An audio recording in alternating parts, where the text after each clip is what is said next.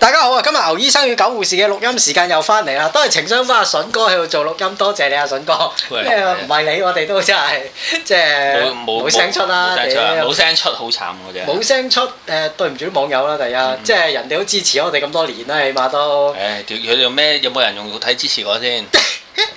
我哋 off 咪先講啊，大嗯佬，屌！真係有喎，唔係同 埋啲即係咧，通常咧就咁嗱，啊真正親身即係親歷其境揾對波嚟支持支持我哋嘅嘅冇誒嗱，第一唔係有嘅。係啊，親身上嚟支持嘅有小南啦，真係幫我哋錄過音啦，咁啊哦 DBS 啊，真係幫我哋錄過音啦，咁人哋真係即係誠意地去支持我哋個節目噶嘛，咁啊，我哋今集係咩啊？富貴由天，富貴由天咁啊！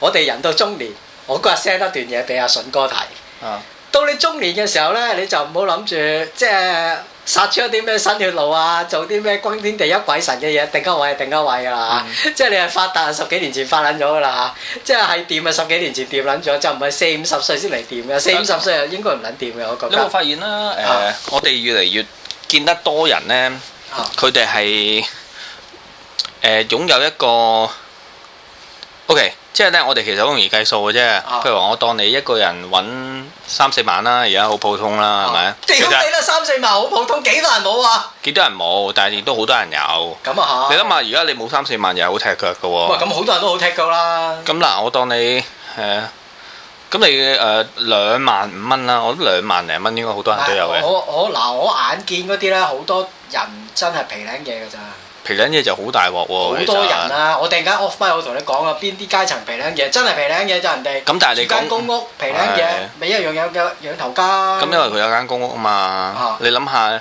我有個老友，佢而家喺誒北角度住啊，租層樓都萬七蚊 啦，四百尺㗎咋， 哇唔撚啊梗係喎，係，啦，我講緊我有個有個 auntie，佢喺誒交通銀行嗰度做高層嘅，啊都係住劏房㗎唔咋，撚啊係話，喺炮台山，佢話佢對面嗰個係律師，又係住劏房，咁撚大咯，佢個。哦，公安劏房咩 size 咧？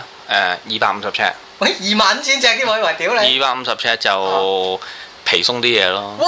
哇咁啊，度度都即係你如果出得港島區咧，個個住都係呢個錢嘅，咁撚貴係㗎。咁樣誒，我有個以前有個舊公司嘅經理，啊！而家都喺之前都喺炮台山度住，又啊係誒佢嗰度平啲咯，九千蚊哇，係啊。咁你諗下有間公屋，你已經賺到人哋一皮嘢啦。咁啊係，咁你原本喺公司，你諗下喺一間公司咧，一萬蚊咧係分咗你係中層定係低層喎。啊但係你而家有間公屋，你就即刻變中層喎，係咪咁先？啊係。不過但係我即係講坦白講，呢啲你話一萬幾千嘅鬥爭呢，其實都係一個小嘅鬥爭嚟嘅，啊即係冇乜意思嘅。你、啊你多我一萬幾千啫，都係。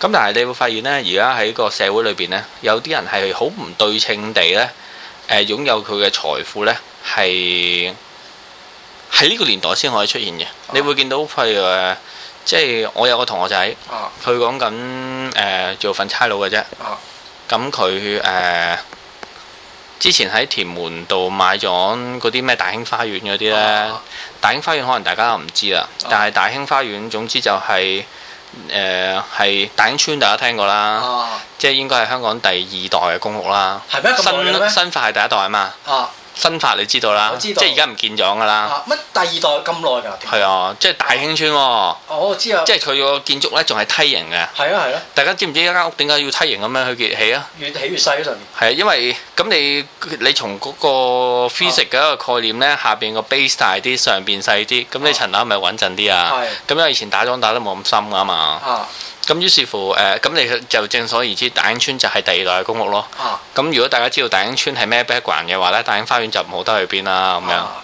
咁想當年佢都係買緊幾十萬、四廿幾萬我記得。幾十萬啦，我唔知買幾多，啊但係咧就幾次樓換樓啊，換樓，樓又換樓，樓又換樓。啊跟住然後誒、呃就因為做差佬咧，佢係做水警嘅，即係手邊個區就唔講得啦啊嚇。咁咧佢係做水警揾到啲誒、呃、時間，因為翻一日放兩日噶嘛，啊剩翻嘅時間就學習下投資啊。啊咁然後咧佢就去誒、呃再將佢買翻嚟嘅樓咧。啊就再放租出去啊，做咩呢？做嗰啲哦 bread and breakfast 啊咩咩啊？ ，bread and breakfast 咩意思呢？啊就係唔知大家知唔知網上邊有一個網站叫 Airbnb，好多人呢去旅行嘅時候呢，其實係租人哋間屋嚟住嘅。咁呢個網站就專門經營呢個生意嘅啊，就係佢係一個中介人啦。你如果譬如話九股市你呢間屋，啊誒你自己唔住嘅，你誒可能有一個誒嚟自歐洲嘅啊商人嚟開會，假設你間屋係灣仔啦。啊咁佢其實又想租兩個禮拜咁樣喎啊，咁佢就會去 Airbnb 度揾下有冇人將佢 apartment 拎出嚟租咁樣啊咯。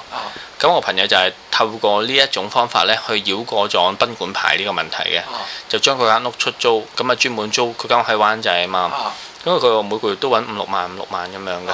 咁後來佢提升到有三個單位，佢就係搞租都廿幾萬一個月啦。啊咁再加埋佢同佢老婆，佢老婆教書，佢份佣嗰個三萬幾。啊咁然後呢，再加埋差下股票成，佢佢啦，佢個月都三四十萬落袋咁樣咯。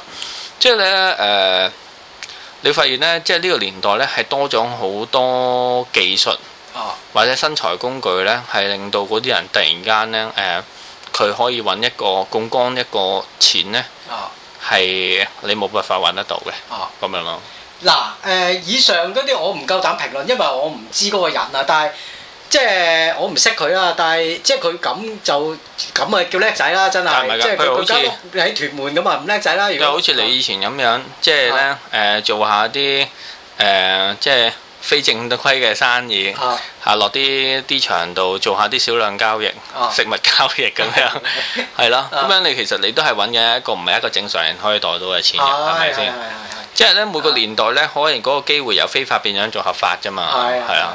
咁樣但係佢間屋就好好運喺灣仔咧，即係如果你喺屯門區嗰啲，可能窄細啲啦。窄細啲啊咁即就係屯門元朗嘅，你只可以自己一個人住啦。但係有一樣嘢我非常之商榷嘅，大家勸大家唔好做嘅就係炒股票啦。炒股票唔可以令大家致富㗎，我話俾大家但係聽。你有冇發現咧？誒、啊其實好得意，即係咧兩種人都有嘅。啊你會有一啲朋友，佢佢係佔大多數嘅，啊就係每個月可能揾兩萬蚊，總之佢係貼近誒成、個入息中位數高啲啲嗰一啲啦啊。咁、然後咁佢就擸住頭家，個人又冇乜機會。咁十幾年有一日個日就係如是咁樣過嘅，佢又冇乜橫財，又冇乜特別。人生就係食屌玩我瞓，瞓屌玩我食，食屌玩我瞓。啊咁樣呢，誒、一日一日咁樣過嘅。有啲人就唔係啦，有啲人呢就係、誒，佢、本來係兜兜踎踎，突然間第二日一夜富貴咁啊樣，日日就有就有大人在咁樣，好好得哦唔意。係喎，我識親嗰啲就係你第一類咯，即係你話。我有冇見過一啲真係兜兜踎踎誒，突然間富貴嗰陣時喺澳門做嘢，咪有啲冚家產，啲即係賭贏一鋪咁樣幾廿雞咁樣使撚咗去嗰啲咯。即係你話真係投資有道咧，我未見過，因為嗰票我見過嘅撲街多咯。即係因為我哋嗱，我咁嘅 level 啫，我唔知大家聽眾可能識啲人唔係咁撚樣噶嘛。我哋咁嘅 level 永遠喺股票市場係兩個字字料咯， 即係你話聽我聽到六叔講，我睇到條乜撚嘢線，屌你老味閪啦！睇到條嗯乜撚嘢線，你老母快啲睇你條屎忽窿嗰條線啦！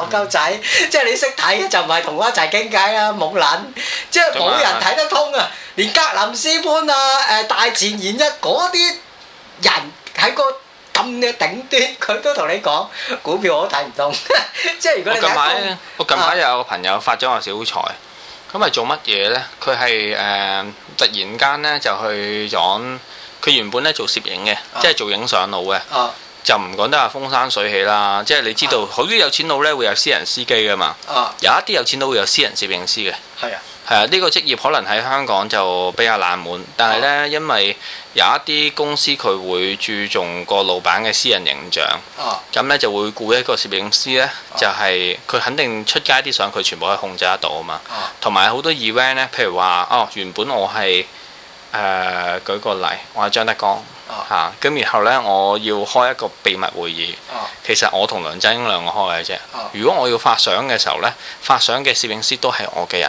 啊咁啊係嚇，即係係好似咧，而家啲人講話，好似啲司機，即係通常啲人話誒、司機啊、廚房佬啊，啊即係嗰啲私廚啊嗰啲咧，啊就知好多官家嘅秘密咁樣啊嘛啊，係、因為嗰啲人又係好貼身嘅，係影相佬係其中一個，啊咁侍衛係其中一個，係即係有錢佬有保鏢啊嘛，係咁嗰啲咧誒，如果大家有聽過香港好多有錢佬咧，誒、名就唔講得啦，咁佢哋係好多生意咧，其實幫佢經營緊嗰個經理呢，其實之前係佢嘅近身保鏢嚟嘅。哦，咁樣呢，就誒、呃我近排個老友，我老友原本係影相嘅，哦，咁啊影影下啊，咁佢平時呢就好中意貓仔嘅，哦，咁好好好心地嘅，即係你見到貓呢，佢都會誒、呃即係喺街度見到流浪貓啊，如果有受傷嘅就會醫。我有一次同佢喺街度，哦，佢發現有隻貓撞死咗，哦，咁佢呢係即刻走去報警喎、唔哦，係，佢即刻去走去嗰啲衞生署嗰度食環嗰度揾一個執屍隊咗嚟執咗佢咁樣咯啊，即係佢話誒係人係鬼，你見到有條死屍喺度，你都要搞養佢哦，嚇。咁啊，我見到佢個人係好好嘅。哦，咁後來佢喺網絡上邊呢，去搞咗一間公司啦。哦，咁一間 off mic 就話俾你聽，可能你一講你就知㗎啊啦。咁樣呢，就誒、呃成立咗一個貓嘅群組咁樣，咁係全部都係講啲愛貓之道啊、護貓有理啊咁樣。咁慢慢呢，唔知點解屎忽撞棍呢，佢又搞起貓糧嚟哦喎。咁而家講緊每個月都做二三十萬生意。嗱係啦，唔係啊，搞貓糧我識得好多人，屌你老味，嘔突多撚過賺到喎。誒、原來唔係咁嘅喎，嗱啊點講呢？因為呢，我即係都有同佢傾偈啦啊，咪廿幾三十萬呢，就係、即招係領，標零。我屌。咁但係講緊誒，其實好多貓糧呢，啊其實係做緊一個開嘅利潤嘅。其實啊即係如果你有十萬蚊標領嘅話啊，你有五皮嘢都係落袋嘅咯。啊咁啊算係唔錯嘅喎。啊咁佢同我講，佢話因為佢哋自己喺網上邊呢，有好多 friend 噶嘛。啊咁佢誒個群組好大嘅，啊咁佢利用嗰個群組去做生意咧，啊咁又賺到一啲錢咁樣，啊！咁幾得意啊！我覺得，即因係為即係做生意，我唔敢推薦大家。而家好多生意都係哇，屌你老味，好我覺得撚惡做啊！大而佬家最我做嘅生意咧就係有鋪，啊有鋪嗰啲啊，屌你直係啦大自殺啦！嗰啲唔係叫生意，嗰啲叫自殺。即係如果所以你自殺咧，你有兩條途徑。你一係咧就選擇毒藥或者係即係誒即係誒煲炭嗰啲，呢兩條途徑係死緊㗎。奄奄下死嗰啲咧就叫生意。即係如果你想啊，我有嚴重自殺傾向咁，你咪去搞生意啦。但我覺得佢啊誒即係而家譬如話誒，如果你想削減個皮費咧，啊誒呃其實網絡生意咧係。好明顯係唯一一個你係仲可以做嘅係係，即係網絡生意加網絡銷售，啱啊再加呢個 social media，啊即係喺嗰啲 WeChat 賣下廣告啊啱啊，Facebook 賣下廣告啊。啱啊我而家見到啲人買波鞋都有賣啱嘅，啊賣波鞋、賣衫、啊賣食品，啊！係咯。美國人哋有幾間好出名嘅手工吉他鋪，都係喺啲網絡即係 Facebook 度冇買鋪啊嘅嘛，係咪？係，但係個問題就係交唔撚到貨。 哦屌你老母，成日跳人條數啊！俾人釘，俾個 Facebook 俾人釘撚咗 N 咁多次啊！屌佢老母閪！咁我你睇到咧，其實當嗰個誒，當你嗰個經營成本降低咗之後，啊，咁其實誒你而但係你攞貨嘅價錢同以前人哋開鋪嗰啲嘅價錢係係一一樣樣啊嘛。啦。咁你特獎章嘅，其實你諗下，就算人哋開鋪啲一樣要運輸費㗎，佢啊同樣要有存倉錢。啱啊，所以其實你如果而家做網上生意嘅話，賺嘅錢係比以前更加多㗎咯。係。當然啦，網上誒嗰、個時間係好磨人嘅，啊咁所以我朋友係搶咗一個誒，佢、即係請咗個人係廿四小時喺坐喺個度咯網上邊嗰度去係啊覆人哋講嘢咁樣。係啊，因為你唔覆人哋又唔幫。啊其實成個古仔。就係大大陸淘寶嘅模式咯。係啊，係啊，係啊，係啊，因為。即係我勸大家， 即係你聽完阿筍哥講就唔好真係屌你老味飛個身落去做，千祈唔好撚啊制。係，不啊過但係講講到呢度，我其實都唔係想講話啊誒有咩身材之道，即係坦白講，小弟都冇。啊但係咧，我想講咧係好得意嘅，即係有啲我我老細講嘅，啊我老細有一次同我講，佢話嗯誒每個人咧可以揾到錢嘅時間係唔同嘅，係即係咧有啲人可能嗰個時間未到，佢就瓜咗老襯都未定。係咁佢話咧，如果你喺你誒、呃即係即係千祈咧做人冇咩咧逆水行舟，啊到你誒、呃、時間到嘅時候咧，你稍為用下力咧。啊就好過呢。你呢個時勢未到嘅時候，大大力搏命力做啊係啦。佢話呢，誒，好似近排我都好得意啊！我有個 friend 誒，同我三個兄弟啊，肥仔你識啦我，識即係同我好 friend 啊。啊即係近排我喺某食大食品公司度做嘢嘅時候，咁我其實喺度影相都係收幾千蚊、幾千蚊咁嘅啫啊。咁啱咪拍 video 喎。啊咁咧，阿肥仔你知咧，佢係 video 嘅大師嚟噶嘛係咩，因為佢做導演噶嘛。係咩？係啊，咁佢而家服務喺某香港機構啦，啊咁樣啊！佢唔係教書嘅咩？哦佢唔係冇冇做好耐啦，係啊，就教書都唔會教。咁啊，咁一幾定皮一個月屌你歐荔枝喎。我咁佢而家都係揾緊咪錢哦嘅。咁然後拍嘢，近排要張單七皮嘢咁樣。啊咁佢之前誒，呃佢、冇即係係因為因住我有呢個關係啦，啊咁、然後我佔咗呢個人去，咁佢咧就將即係佢近排係好順風嘅，啊即係順風起嚟嘅時候咧，就係嗰啲錢咧，即係因為我同我啲 friend 啦，我又唔會代佢啦，啊咁然後咁佢隨手就可得㗎啦嗰個錢，啊即係七皮嘢我都要開好多日先可以揾到啦。啊係即係我覺得係咁嘅，即係如果你係個，所以我成日覺得咧，誒、富貴由天咧，係真係大家等唔等到啊嘅即係嗱，我睇咧，阿啊嗯筍哥，我諗我哋兩個係一個好唔同嘅人啦。即係我而家咁嘅年紀，我需要係咩咧？安定，即係。你咪需要有閪屌啊！我梗係需要有閪屌啦，但係冇啊嘛而家，即係需要係一個安定嘅工作。個安定嘅工作就係你每個月有咁嘅錢，咁之後就唔撚使煩，唔需要去揾，因為你頭先講啊肥仔啊，同埋你個 friend 嗰啲，你真係生意，生意係咩呢？代表你都係要做有起伏嘅有起伏啊！嗯生意唔係冇起伏噶嘛。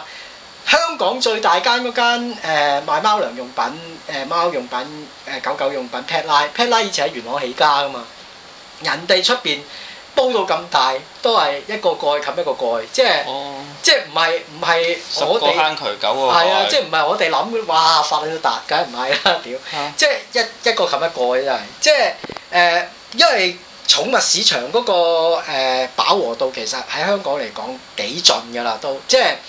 即係唔係可想而知，一踩只腳落去就掂，即係你個老友掂啊，真係幸運啊！即係唔可以話哇係喎，我我我做得唔得，你做啊，梗係未必得啦！即係所以我就啊係帶出呢個觀點咯，就係、誒、你好多時咧就係、啊你本來係想佢本來去開呢個咁嘅群組，啊其實大家同佢諗住去做呢個生意咧，其實啊係冇關係嘅，原本係。啊即係佢只不過係一個心地善良，佢覺得誒啲、貓係都要多啲人愛惜 嚇。啊啊佢、以前好笑啊，同我講話佢嘅願望係咩呢？佢想搞一間貓嘅老人院。啊！我都想搞，有錢發都達咪搞咯，唔即係收錢添。係啊，咁佢個諗法都係咁樣啊啊，即係唔收錢咁樣啦。啊咁然後有時你知道你一個好嘅諗法呢，有時啊好似咁樣，我而家喺呢個節目我會將呢個觀點呢話俾人哋聽咁樣。啊！咁所以認識佢嘅人就越嚟越多。啊咁佢都係誒。呃不過當然啦，呢啲都係十個一個，滄海一律 啦！。我夠想搞貓糧，仲有邊度攞錢啊？屌你老味，交條撚啊！咁你要有開始先得咯，你啊連你連個頭都冇，即有係呢度有三隻貓啊！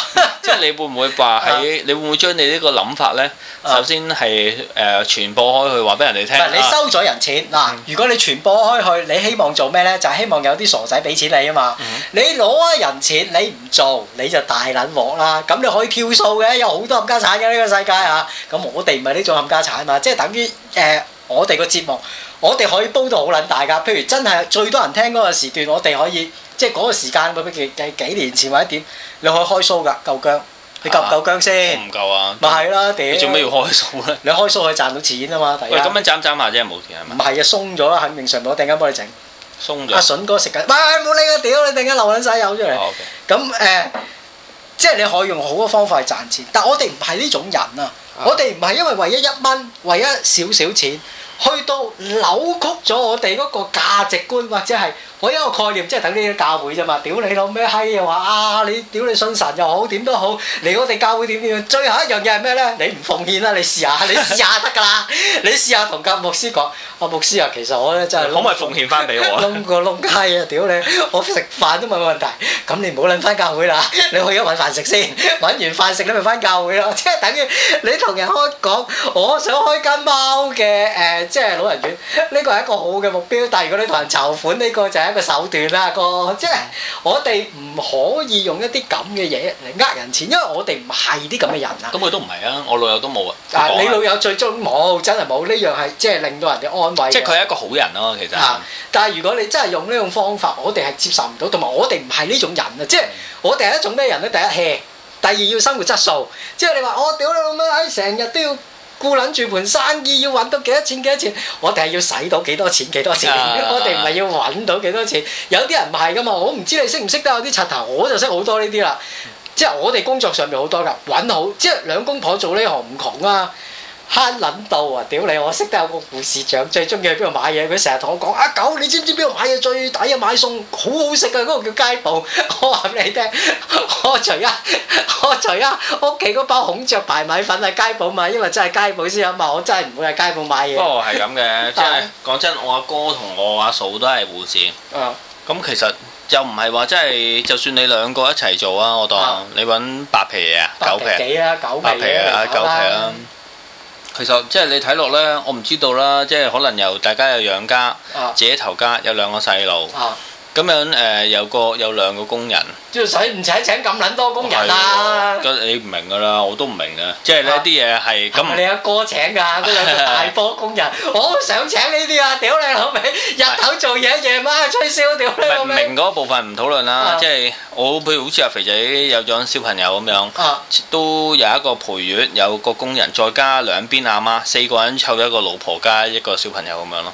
哇，唔撚係啊！唔係，即係呢啲嘢呢，誒、啊唔評論點解呢？啊即係誒、雖然佢哋唔會聽，但係呢，個陪月係咪陪自己啊？ 因為老婆冇得搞，屌你！你請個大波陪月陪我啊，大佬！係阿婆嚟嘅。陪我我咪陪佢啊！屌你！但係我我我啊我覺得係咁咯，即係誒，佢、哋好似我哥咁樣，近排個仔有肺炎咁樣，哇咁大碌跟住然後誒、呃去到屯門醫院，啊跟住然後睇咗誒瞓咗兩日，啊搞唔掂，啊！跟住然後即刻睇私家咁焗樣，住去睇私家啦。咁你埋單咁有幾皮嘢㗎啦？要啊，又哦因為肺炎而家喺私家醫院俾間獨立房你住啊，費死野撚開啊咁我嘛。唔知啦。係啊係啊係啊，因為但阿係個發明家個仔上次試過啊。但係我即係你啊會你會睇到咧，其實唉，其實即係好，我哋有咩好處咧？點解咁冇頭家 hea？咯，我哋就係有都要有頭家，有個老婆都要有頭家咁啊係嘅冇，但細係路咯，屌你！但係誒、呃即係負擔比較少咯，啊係啊，比較少咯，即係係咯，我就係、我就係覺得誒、呃啊好得意，我就係而家去到我而家就會成日睇到啊，其實有啲人。誒佢、一世人咧，佢係大富大貴啊啊，定係佢係普通人啦、或者佢係窮啊啦、屌你老味，其實個個都捧人嚟㗎啦！你話好唔係撚公閪嗰啲，即係真係整撚定。我有個學啊生誒好得意，佢係誒由細到大咧冇阿爸冇阿媽嘅，啊得個阿姨同佢一齊住嘅啫。啊咁我嗰時候佢教藝進嘅時候咧就識佢嘅。啊佢自從去咗嗰啲咩 holiday visa 咧，啊即係 working visa 嗰啲咧，啊冇翻過嚟。啊！講緊嗰時候係零四年到而家冇翻過嚟。一路周遊列國啊，跟住然後咧又話成日去救濟會度攞餅啊啊食啊，佢到今日都係窮㗎。啊即係咧，但係佢窮到今日為止咧，佢都係好，即係佢嘅眼界一定係誒不得了啦。啊我見到佢即係成日喺 Facebook 度 po 啲文嘅時候咧，我覺得、啊嗯呢、個人已經係一個有見識嘅人。但係但係屌你老味，去救濟會攞緊嘢食咧，嗯係啊大 佬！即係你幾有見識都冇撚用啦！啊你今時今日都係救濟會攞緊嘢食啊，大哥！屌係好難！即係你連安定嘅機會都冇。人咧到某一個年紀咧，就唔可以再因為我去救濟會幫好你去院大，就喺救濟會攞嘢食同瞓街。廿幾歲冇所謂，三十歲冇所謂。哦咁佢都係我哋今年半百啊，大哥！係屌你！你試下去救濟會攞嘢食啊，自己塊面何存啊，大佬！屌你！你啲 friend 仲同你講，即係嗱，我哋咁嘅年紀已經好撚少話啊！屌你一啲知心友，但係你都會同即係一啲群體或者一啲人去到有一個即係即係比拼啊，或者係你個生活真係需要安定。你年紀大你都可以唔安定嘅，你真係超人，我覺得即係冇得講，你贏撚晒。但係我哋咁嘅年紀，屌你老味，哇！真係需要安安定定係所以 hea 喺度，有時可以攤下嘅就攤下，有糧出， 有飯開，有笪地方，有瓦遮下頭。屌你唔係話喂，屌你老味，下餐食咩啊，順哥？所以 喂，屌你冇水飲喎，去呢啲嘢廁所不屌。都都整撚定嘅，啊其實即係講真，都唔係話。即係唔係話你啊當然啦，你可以有而家你有四萬蚊呢個格局，就係可以啊控制喺四萬蚊嘅 risk 嘅範圍裏邊啦。啊但係當你個 risk 係大過四萬蚊，哦其實你就會你就變一窮二白㗎啦嘛。係只不過你而家可以控制到你 with within 四萬蚊，你可以處理到咁樣嘅啫嘛。係咁講即係講得白啲，其實都係你好彩嘅。其實誒誒，其實好多人都係咁樣樣，二萬蚊咪二萬蚊生活，萬零蚊咪萬零蚊生活，但係個生活係有得選擇，你去打份工啊，唔係好似你老友咁周遊列國乜撚都唔做，大哥， 即係即係你去撚到嗰啲地方，可能喂屌你掃街做唔做啊，細佬，屌你洗碗啦，洗晒呢堆佢兩餐，你制唔制啊？屌你老味，你而家換兩餐飯洗一日碗手都低撚埋，大佬，屌你，仲要可能可能瞓餐廳地下又有老鼠又有痰，屌你老味，你點瞓啊？屌！咁我哋我肯定唔得啦，我啲老咗啦嘛。啊即係有啲人老咗都係咁撚樣，嗰下嘢堅咯，唔係話你老 friend 堅啦。即係你話富貴遊天，係你富貴真係要遊天，但係你話平時嗰啲生活 OK 嘅，努力啲就過到，你唔咁大貪咪過撚到。你有啲柒頭，我識得嗰啲冚家產成份糧窿撚晒股票嗰度話升話升話爆話爆屎佢屋企人就嚟爆啦，屎屌你老味爆爆我唔撚見到佢㗎啦，屌你個個月都話掂㗎啦，我掂㗎啦，實爆上去啊！屌你識撚住佢十鳩幾年越包越霉，屌你翻工就嚟着條底褲㗎啦個撚樣， 仲唔係着條棉褲啊？ 哇！啲衫咪爛撚到，屌你老味爛到冇得再爛，即係你識佢就以為佢係護士，唔識佢以為你真係乞衣嚟嘅個屌你！即係有啲傻仔係咁噶嘛，將啲錢買撚晒最冇用嘅嘢，咪咩股票啦？ 屌你老味，人哋講佢又信啊！屌你老味係咁啊，自己跑嘅係㗎啦，屌你！咁啊呢集到呢度啦。好啊，拜拜。